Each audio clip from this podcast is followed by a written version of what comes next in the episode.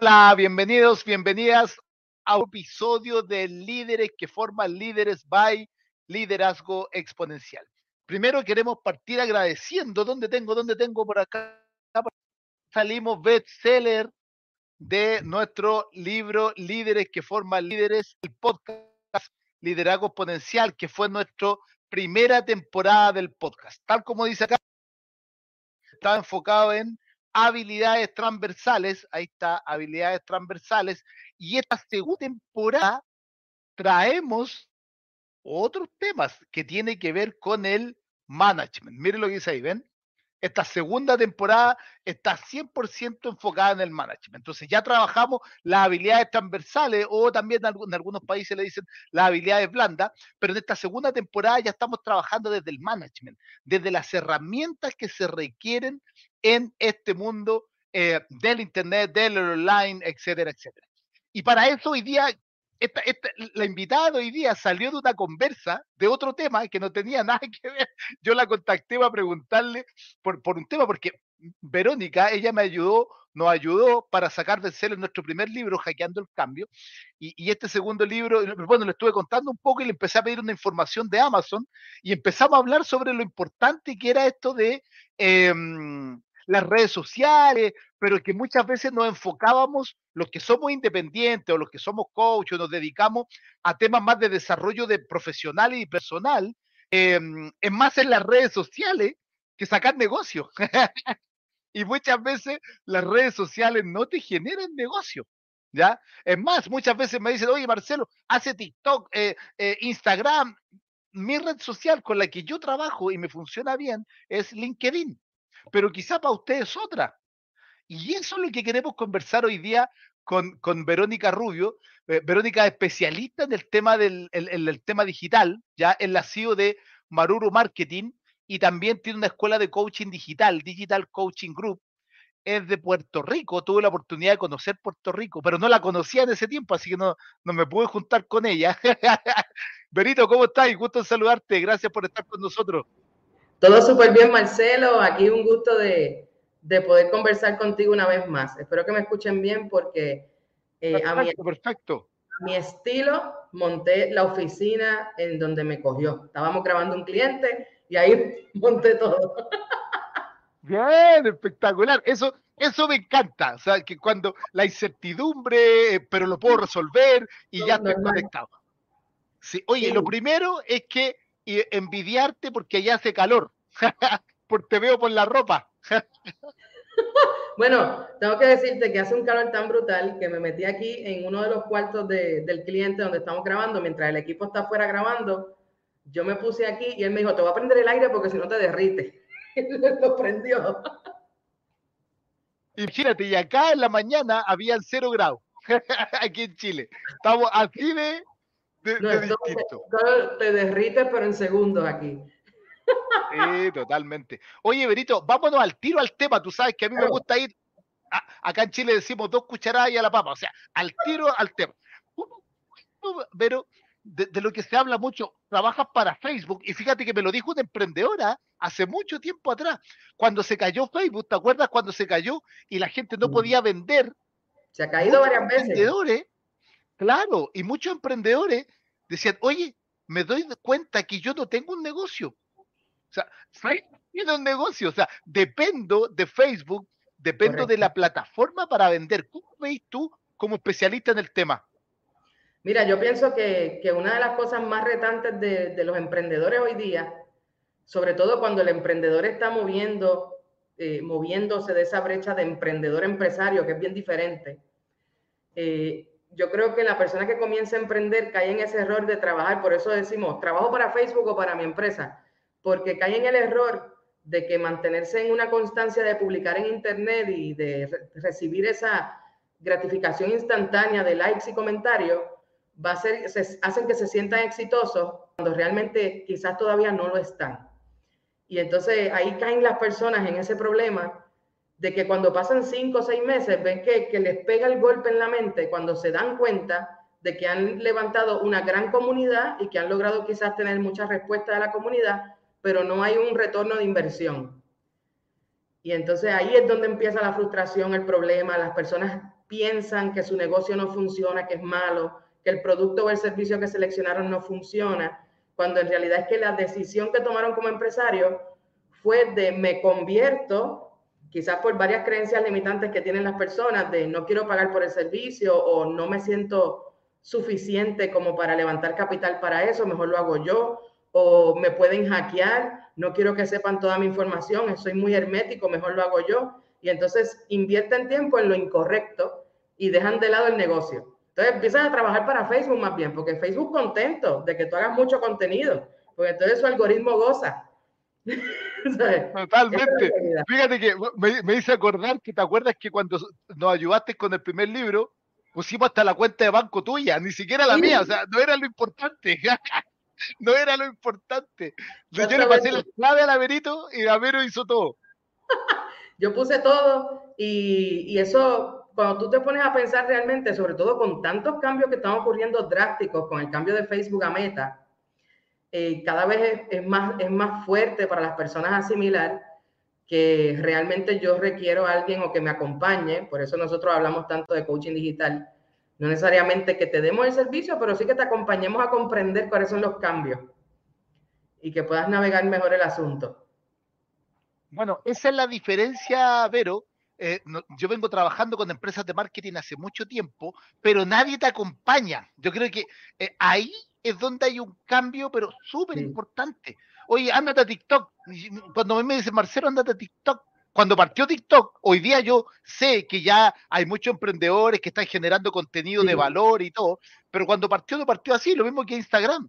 Entonces, eh, tener a alguien que te acompañe, yo creo que genera mucho valor, pero también es un poco lo que tú dices. Oye, mira, te lo voy a hacer yo, no tengo el presupuesto. Eh, yo pienso totalmente al revés. ¿Ya? O sea, para mí, dedicarme yo una hora a hacer una pieza gráfica que me voy a demorar tres y no estoy vendiendo. Y la gente piensa que invertir es solamente dinero. Y entonces el tiempo que tú inviertes ahí, ah, yo creo que esa es la inversión más dura, el tiempo que inviertes ahí, porque es el viento, eh, el tiempo no regresa. Tú puedes invertir dinero en algo y después tú lo recuperas el dinero vuelve, pero el tiempo no vuelve. Entonces hay que saber invertir bien el tiempo. Entonces hay que tener esas personas que te ayuden a, mira, te hago un cuento. Estuve hace dos semanas, tuve dos fines de semana corrido acompañando un grupo de emprendedores a comprender mejor estas, estas prácticas de marketing digital. El primer día fue bien interesante porque todos, yo hago una dinámica eh, muy divertida como para romper el hielo. No sé si has jugado el juego de la papa caliente. ¿eh? ¿Ha jugado A ver, dale. dale, Aquí en Puerto Rico, me imagino que también en algunas áreas de Latinoamérica, los niños cogen una papa literal o una bola y se la pasan mientras van diciendo papa caliente, papa caliente, papa caliente. Y cuando la gente deja de decir papa caliente, el que tiene la papa en la mano perdió. Pues yo cogí, ah, Pues yo cogí algo similar para que el que quede con la bolita en la mano o algo que yo les ponga en la mano, el que quede con eso en la mano me tiene que contar cuál es su dolor digital. Es una dinámica que hago en Oye, y te sorprenderías que la gente me contaba, es que mira, estoy frustrada porque invertí 500 dólares en Facebook y no vendí. Eh, estoy molesta porque me compré una laptop y como no sabía, me compré una Mac y no la entiendo, así que mejor no la abro. Eh, estoy indeciso porque pienso que si le doy mi información de métodos de pago a otra persona, me puede robar. O sea, para que tú veas todas las cosas que acompañan a un empresario para decidir meterse en una conchita así como las tortugas y decir, mejor brego yo esto como pueda, aunque me salga mal, pero me siento más cómodo desconfiando del mundo. Y de momento se encuentran con que para tú tener éxito en Internet, no puedes hacer, el éxito nunca se logra solo, se empiezan a dar cuenta de que les hace falta personas que le ayuden, y entonces ahí ellos iban entrando en esta introspección de, ay, fíjate, fui muy severo con quien contraté, le puse demasiadas restricciones y no funcionó por mis restricciones. Eh, yo puse demasiadas reglas a otra persona que contraté después y pensé que esa persona tampoco funcionaba y es que yo en mis miedos de que me robara, que me hackeara o que no gastara mucho, le puse tantas restricciones que tampoco funcionó. Y las personas iban dándose cuenta de que son tus propias decisiones en el mundo digital las que te alejan del resultado que tú puedes tener allí. Es bien diferente el comportamiento online con el comportamiento eh, offline. Y esos dos fines de semana que estuve acompañando, el progreso de esas personas, de que habían personas que no querían ni abrir una laptop, y de momento verlas que llegan con su laptop y dicen, la abrí, Verónica, la abrí y voy a hacer mi anuncio. Y ver que llegaban con su Meta Business Suite hecho, que llegaban con su primer anuncio listo. Y ya tú ves cómo la gente empieza a perder el miedo. ¿Por qué? Porque había acompañamiento. No siempre nosotros le tenemos que dar el servicio, pero casi siempre le acompañamos a que ellos sientan la confianza de que pueden hacer, no para que lo hagan siempre, pero quizás vas a tener los términos correctos para pedir adecuadamente a un profesional. Y eso también es ganancia. Sí, totalmente. E, es más, yo a, a, Berito de repente le pregunto cosas, no haberle contratado, no, mira, métete aquí, hace esto, me, me, va explicando inmediatamente. Entonces, eso es la diferencia que lleva el servicio. ¿ya? Hoy día acabo de terminar un curso recién, antes de estar contigo, de gestión de servicios, de tecnología, solo enfocado en tecnología. Entonces yo le decía, cuando uno da un servicio es distinto y te queda otra percepción y estás generando valor real. ¿Ya? Ahora, el problema es que yo concuerdo contigo, eh, si nos vamos al mundo del emprendedor, el emprendedor a veces no percibe esto que estamos conversando ahora. El otro día me preguntaban, oye Marcelo, ¿cuánto ganaste por eh, Amazon en tu libro? Yo decía, pero es que mi foco no es vender libros. Exacto. Mi foco era otra cosa. entonces, a veces, eso, entonces a veces el error, y lo conecto con el liderazgo, porque esto es estrategia. Un líder tiene que armar una estrategia. Así como se arma una estrategia de marketing. Así es. Cuando uno saca un libro, hay una estrategia detrás. O sea, no es mala una estrategia de vender libros. en mi caso, no es mi estrategia.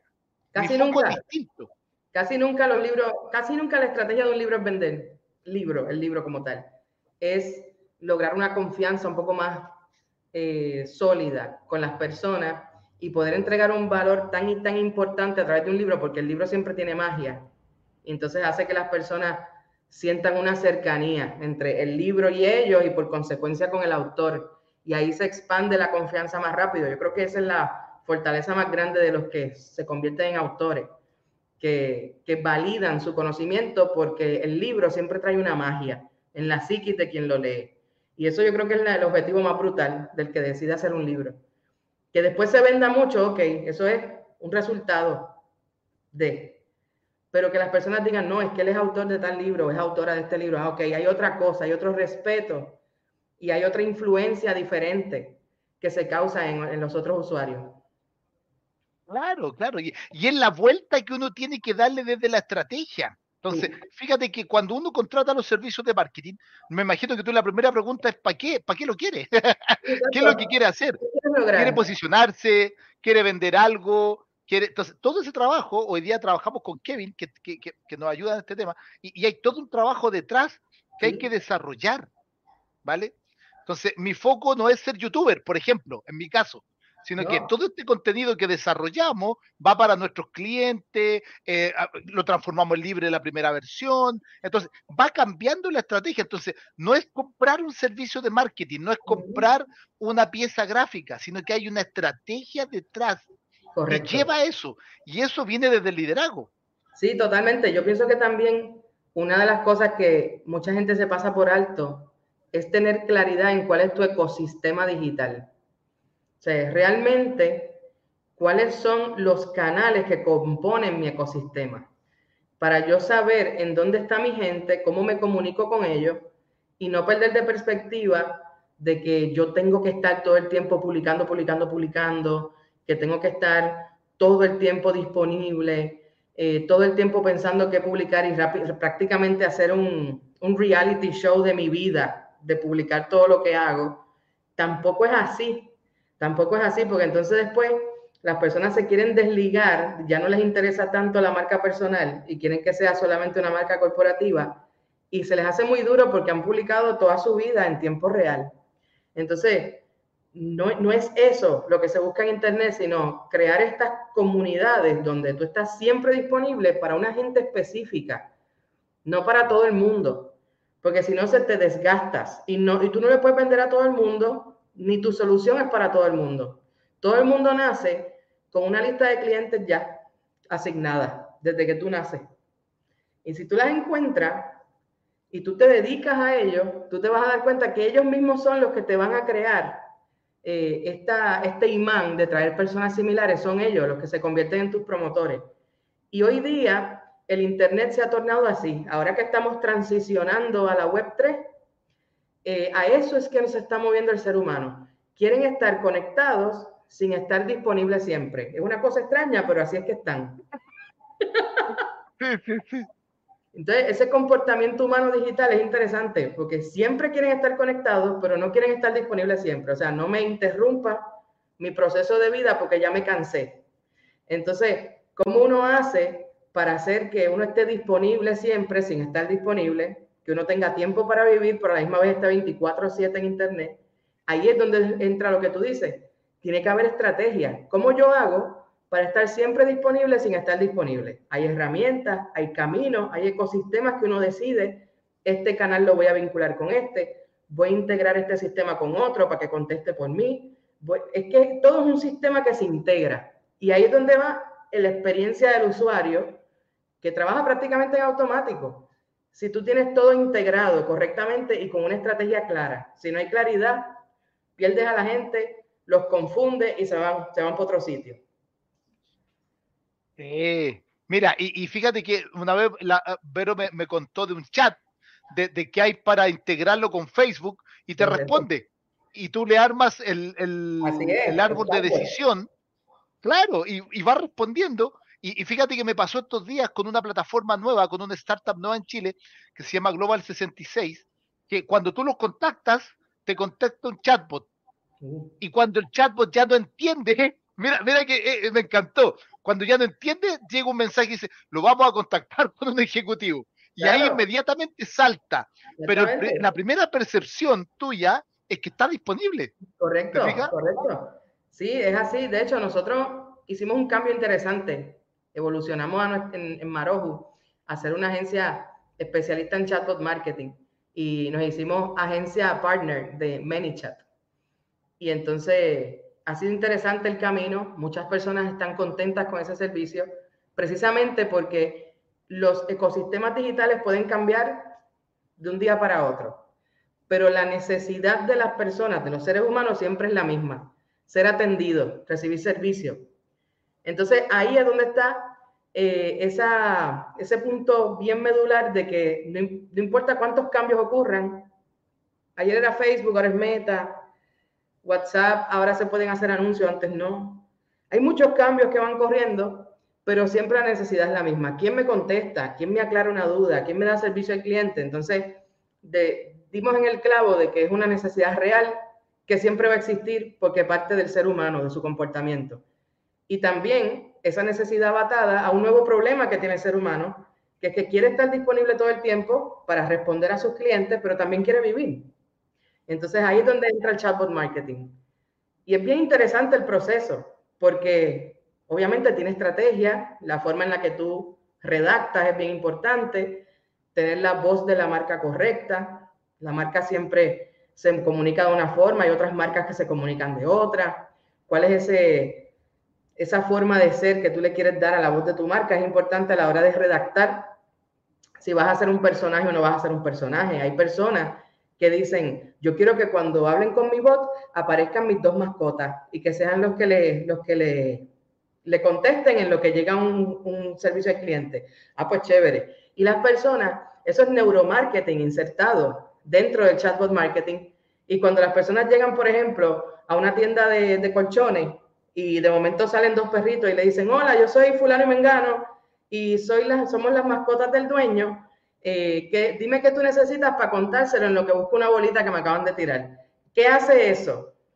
Que las personas bajan la, nivel de ansiedad de, ay, sí, otro bot que me está contestando, les da risa y ahí entonces comienza la conversación.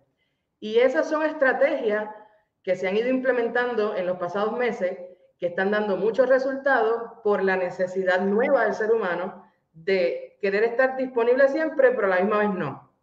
Y es a través de estos sistemas que se da. Sí, sí, fíjate que ahí eh, el, hay una conjunción entre neuromarketing eh, o neuromanagement, tecnología, estrategia y alguien, alguien orquestando todo esto en base al público que tú tienes. Fíjate todo lo que se está integrando en lo que acaba de decir Verónica. Entonces, la tecnología es importante. Y, me tocó trabajar para informático hace poco. Yo les decía, oye, la, la, informática, la tecnología es importante, pero sin estrategia no te sirve. lo, que tú acabas de decir, lo que tú acabas de decir, oye, mira, aquí hay neuromarketing, aquí lo integramos con esto y entregamos un producto. Pero para llegar a eso, a esta tecnología, hay que programarlas bien. Y hay que saber cómo llegar a las personas, porque también nos hemos encontrado con chatbots muy malos. Entonces, ese, ese es el trabajo, ¿no? De hecho, el, pensamiento lógico está bien presente en este tiempo. Yo ahora mismo estoy haciendo, siempre invierto un día a la semana para adiestrar a, mi equipo de trabajo para que ellos estén listos para cuando llegan clientes a pedir estos servicios podamos ejecutar rápido. Y ha sido interesante cómo ellos para comprender esto, porque dentro del equipo nuestro pues hay gente que es bien creativa, hay otra que es más analítica, y vemos cómo el pensamiento lógico, insertarlo ellos me dicen, pero, pero es que me siento que estoy programando. Yo sí, literal, estamos programando, sin código, pero estamos programando. Porque estamos pensando, estamos construyendo conversaciones antes de que ocurra. Eso significa que tenemos que conocer al cliente, tenemos que pensar qué nos va a pedir el cliente y tener listas esas conversaciones antes de que ocurra. Tiene que haber un pensamiento lógico completo para poder atender a esas personas cuando lleguen y que les haga sentido y que sientan que están hablando con una persona aunque no es una persona. Y dentro de esas estrategias hay algunos seguimientos que nosotros le llamamos el seguimiento falso, donde estratégicamente ponemos algunos delays, algunas esperas de segundos específicos que hemos aprendido que el cerebro las reconoce como si fuera la espera real de un ser humano. Y entra el mismo bot y le dice, mira, disculpa que me tardé, dame tu teléfono para poder darte seguimiento. Es tan coloquial y tan humano que le dan el teléfono y entonces ahí se le asigna un agente y ahí un agente entra. Pero antes de eso fue todo un bot. Entonces la estrategia siempre tiene que estar disponible.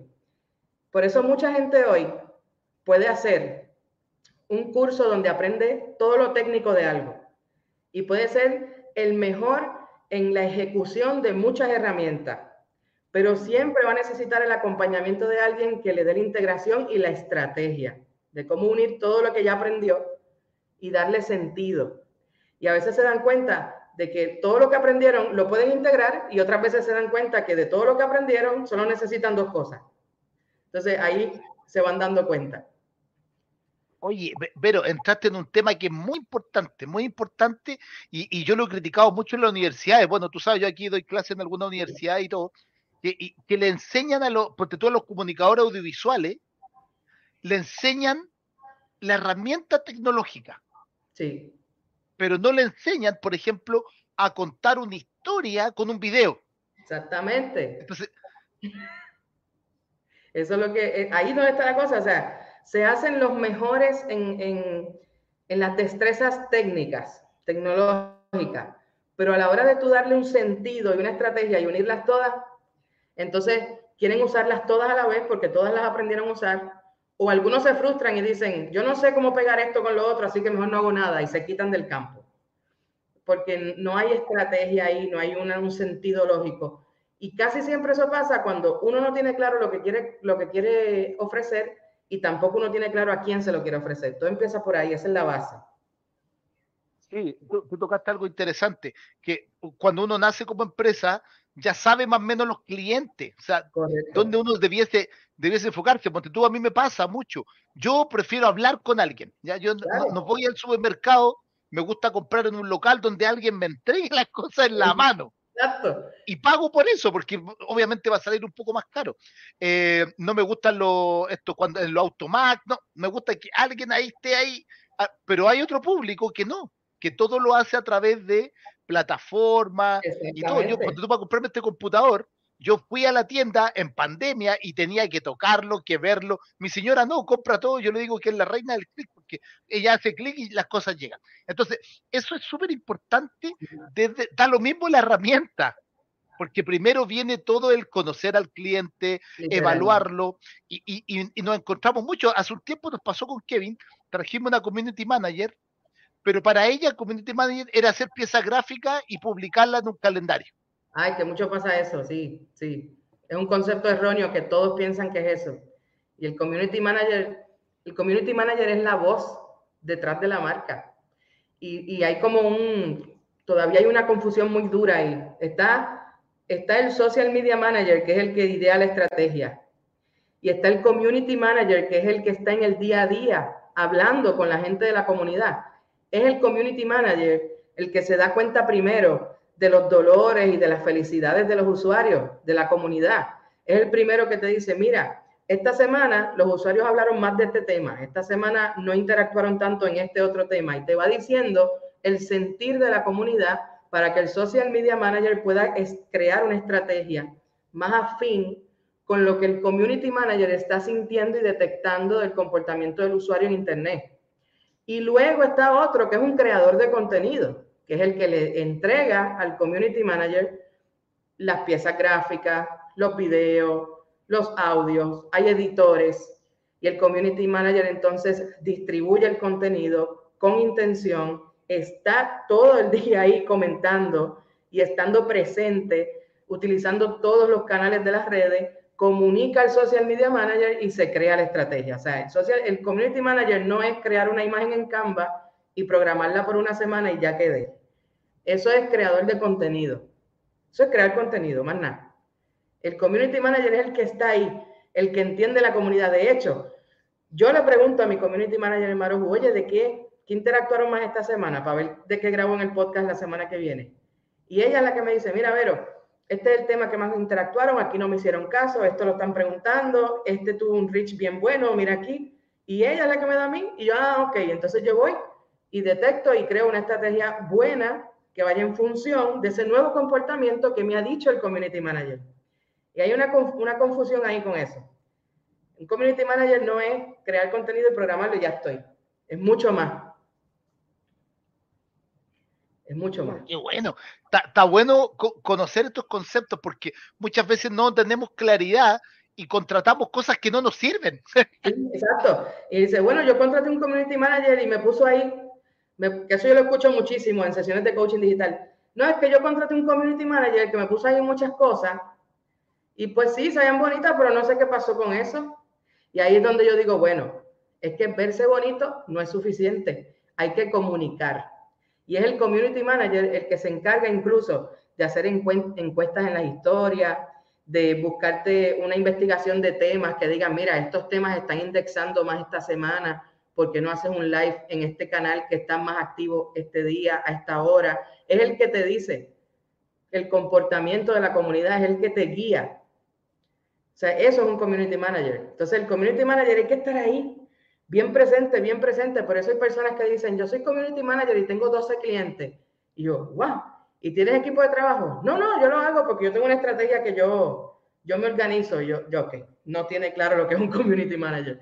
Porque cree que es crear imágenes, publicarlas, ya, ya estoy listo, ya tengo todo el mes hecho, no me tengo que encargar más. Eso no es. Bien, oye, Vero, y aquí yo tengo siempre la duda, porque fíjate que eh, hoy día, como tú bien decías al inicio, todos quieren el like, todos quieren las vistas, ¿vale? Y el otro día iba a hacer una alianza con una empresa y me dice, Marcelo, pero ¿cuántas vistas tienes? Y, y yo para mí, para mí, Marcelo Muñoz, no me importan las vistas, me importan los negocios que saque de las vistas. Literal, literal. Es qué punto tan bueno. Tú sabes que yo tengo una coach que es la que me, la que me guía constantemente en los temas de chatbot marketing y ella recientemente la han seleccionado para la que sea la que adiestra a los empleados latinos de Meta. O sea, es una chica que, que realmente es una dura. Y ella me decía eso mismo, me decía, pero no te enfoques en los views, enfócate en los resultados. Y resulta que a veces yo publico un TikTok que llega a 200 views y de ese TikTok genero tres citas y de esas citas saco dos ventas. Entonces viene otra persona y me dice, ay, mira mi TikTok se fue viral, tengo 100 mil views, soy el más duro. Y digo, ay, ¿cuánta gente te atendiste de ahí? Ah, pues no sé, si me llegan de ahí, no sé. O sea, no tienen el mecanismo de poder ver de dónde te llegó quién. Y no saben las estrategias de TikTok, como por ejemplo, por, ya que tengo este ejemplo sobre la mesa, el TikTok si tú lo cambias a business, le puedes poner tu enlace de página web en el profile. Entonces tú puedes hacer call to action de que vayan a la página web y hagan clic. En el TikTok, si tú pones siempre el hashtag de regionalismo, por ejemplo, Marcelo Muñoz, que en todo lo que publique siempre ponga hashtag Chile, siempre lo van a ver los chilenos primero, si esa está en la estrategia de él. Entonces, hay cosas que pierden de perspectiva. Entonces, yo con 200 views en un video, como he puesto los hashtags Puerto Rico o hashtag Perú o hashtag Colombia, donde yo quiero que me vean más, me ven, conectan con la idea, van, hacen clic en el enlace y llegaron a una cita. Entonces ahí es donde está la estrategia. ¿Para qué yo publico? ¿Y para quién yo publico? Y puede ser bien creativo. Mira, ayer fue un día buenísimo que se generaron cuatro citas en nuestro Calendly solamente porque yo publiqué un reel que después lo pasé a TikTok con un extracto de una canción de Thalía y arriba le puse, cuando la gente me dice que pensaba que el marketing online es gratis. Y salgo yo con la canción de Thalía diciendo, oh Señor, dame fuerzas hoy. eso nada más, eso nada más. Ahí tú cumples con el entretener, pero también cumples con educar de que, oye, el Internet Marketing no es gratis. La gente genera curiosidad, conecta contigo y dice, oye, déjame ver. Hacen, le dan clic al enlace y se encuentran con que para hablar conmigo no es hablarme por WhatsApp. Tienes que hacer un clic y, agendar una cita pagando. Y ahí es donde hay negocio. Ahí es donde unes todo. Oye, me encanta. Me encanta, me encanta, me encanta. Atención ahí todos los que son emprendedores, coaches y también que, están a cargo de compañía.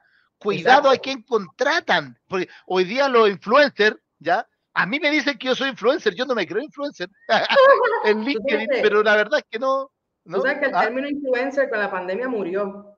O sea, ya los influencers no existen.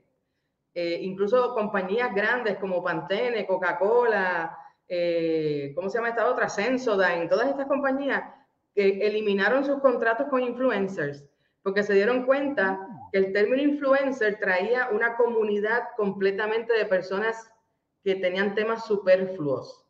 Solamente estaban buscando alimentar el ego con los likes. Ahora ellos contratan creadores de contenido. Es por eso que vemos que en Instagram es el primero que se lanza a hacer un cambio donde tu cuenta la puedes cambiar de personal a negocio o de negocio a creador. No te dicen de negocio a influencer, te dicen de negocio a creador. Y se crea el término creador de contenido, que es muy diferente a un influencer, que busca verse siempre bonito para generar likes. versus un creador de contenido que dice, oye, detecté este tema que está bien bueno y puedo aportar valor a ello. Voy a hacer un contenido para eso, que sea creativo, que sea divertido, que sea más analítico, según el estilo de cada quien. Pero creador de contenido, muy diferente a crear un escenario falso. Estoy en la playa y estás en el techo de la casa. Y eso es un influencer. Mira, oye, ¿cómo estamos aprendiendo aquí? Me encanta, me encanta. Sí, sí, eh, y, hoy día, por eso me llama mucho la atención esto de el crear contenido. Eh, Spotify, por ejemplo, hoy día entró al, al, al Sí. Y está comprando podcast. Entonces me encanta mucho lo que tú, lo que tú estás diciendo hoy día. Entonces ahí vemos cómo es que el ser humano está expandiendo su cerebro, su conciencia, y se está dando cuenta que realmente el Internet es un espejo del mundo offline y, que no, no sirve de nada crear un personaje ficticio en Internet porque la gente se va a enterar.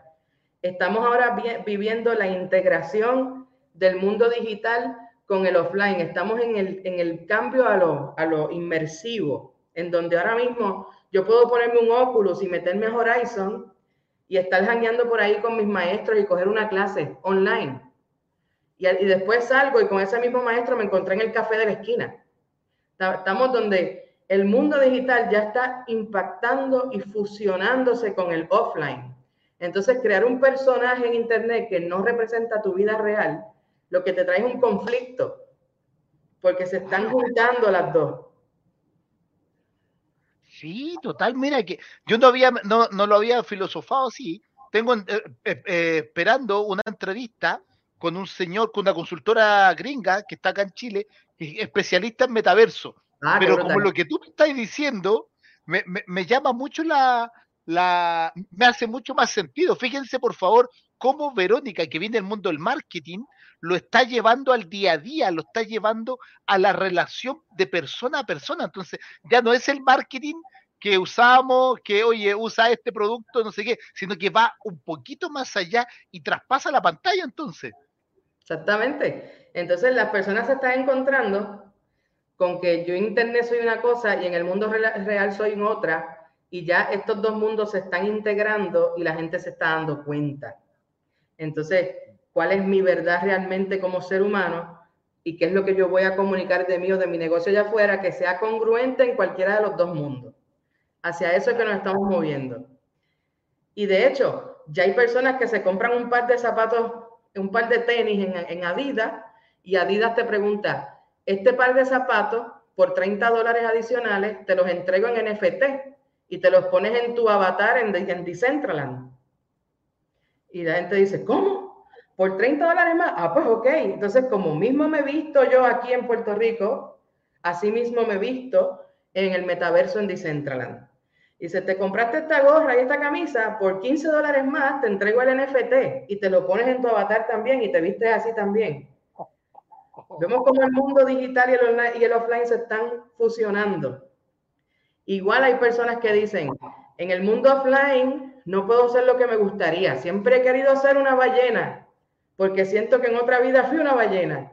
Entonces van al metaverso y se compran un NFT de, de ballena y ya ahí entonces ellos dicen, lo logré, soy ballena, por fin fui ballena. y van al mundo offline y dicen, concreté una misión, una tarea que tenía en mi psiquis de que yo pensaba que yo en algún momento fui ballena y en el Decentraland lo logré. Soy una ballena. Entonces van en el mundo offline y hablan con un psicólogo, algún terapeuta o con amigos en un café y le dicen, oye, yo siempre supe que yo fui ballena. Y en Decentraland me compré una ballena y fui ballena y me sentí bien. Qué chévere, para que tú veas cómo la persona también en el mundo digital eh, lleva a cabo cosas que están en, su ser, en su psique. Es una cosa compleja, pero, pero lo hacen. Y, eso es una oportunidad. Recuerdo ahí que Second Life fue el primero que empezó con algo parecido, ¿no? 90, Second Life, y todavía está vivo, todavía está vivo Second Life. Ah, todavía está vivo, yo no sabía. Está vivo, lo que pasa es que Second Life tiene todavía inversionistas con dinero centralizado a diferencia de Decentraland, de Sandbox o Horizon, que ya tienen un mundo descentralizado y su economía es en cripto. Esa es la diferencia. Eso es brutal. Mira, qué interesante. Oye, y, para el mundo eh, más corporativo, ¿cómo, ¿cómo, esto del...? Porque a mí me preocupa Facebook, específicamente Facebook, porque mucha gente vive de la venta de Facebook, de lo que vende ahí. ¿Cuál es la recomendación ahí, Ibero? Mira, en Facebook definitivamente, aunque han salido montones de noticias esta semana de que a raíz de cambiar a Meta han bajado billones de dólares en la bolsa de valores y ha sido un impacto duro para ellos, ha sido un impacto por el cambio de marca, pero en la red en sí, en el uso de sus plataformas de anuncios, sigue siendo muy rentable para los negocios. Lo que sí yo recomendaría es que vayan pensando en cómo lo que tú haces hoy en tu negocio se puede llevar a cabo en el mundo del metaverso, porque aunque falten todavía quizás dos, tres años para verlo materializado, se siente mucho, pero es poco para hacer un cambio trascendental de tecnología. Pongo un ejemplo, si usted tiene una escuela, pregúntese, ¿cómo yo pudiera tener ya una escuela dentro del metaverso? Y vaya investigando cómo crear sus avatares, tenerlo diseñado, cómo programar un metaverso que sea 360 dentro de Horizon o Decentraland, vaya haciendo eso. Vaya entrando al mercado de OpenSea y cómprese dominios de cripto que tenga el nombre de su negocio punto Ethereum, el nombre de su negocio punto Sandbox, tenga presencia en la web 3, vaya creando eso desde ahora, para que cuando ocurra el cambio completo, ya tú tienes el espacio, los avatares y los dominios y quizás también tengas algunas tierras que hayas comprado donde puedes hacer allí tus propias cosas. Si tú eres un empresario del arte, puedes hacer una instalación artística de tus cuadros en forma de NFT y en vez de que las personas te compren el cuadro físico, te compran el NFT en una instalación que hiciste en Decentraland. Si tú eres diseñador de moda, pues diseña para la persona en el mundo offline, pero también diseña para los avatares haz diseño de ropa para los avatares de las personas y los vendes como NFT. ¿En dónde? En el eBay del metaverso, que es OpenSea por el momento. Y así uno puede ir moviéndose hacia ese nuevo mundo como empresario para que cuando llegue el cambio estés listo. Y ya solamente sea salir. Por ahí yo recomiendo que va la cosa. Cada vez que hablo con Berito me quiebra la cabeza. sí, sí, sí. Tal cual. Oye, buenísimo, buenísimo. Todo lo que nos dijiste ya, hay que hacerlo, hay que hacerlo pronto. Y, viste que me gusta esa vuelta porque tú lo muestras desde la tecnología, pero también le dan la vuelta desde el negocio. Exacto. Que muchas veces no todos tienen esa visión. Sí, es como, lo nuevo que hay en tecnología, no lo puedo percibir como que me, me, me fastidié. Esto cambió, mi negocio murió. No, es como mi negocio sigue haciendo lo mismo que siempre ha hecho, pero en ese nuevo lugar. ¿Cómo lo hago? Ahí donde está el truco. Y hay que ponerse creativo, disfrutarse el cambio. Por eso el, libro de Marcelo es tan bueno, hackear el cambio, porque aquellas personas que, que tengan la estrategia de detectar el cambio antes de que ocurra y asimilarlo, nada nunca los va a detener, porque el cambio es inevitable. Totalmente, totalmente. Oye, Berito, como siempre se nos pasa el tiempo volando cuando conversamos los dos.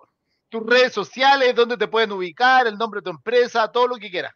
Claro que sí, aquellas personas que quieran comunicar conmigo pueden buscar veronicarubio.net, veronicarubio.net y ahí va a encontrar el resto de mis espacios, ya sea la escuela o Maroju o también ACL, que es la Asociación de Coaches en Línea, que ahí va toda la comunidad de los coaches digitales que se gradúan con nosotros caen allá también. Y los que quieran hablar conmigo directamente por WhatsApp pueden utilizar el más 1-787-370-4876.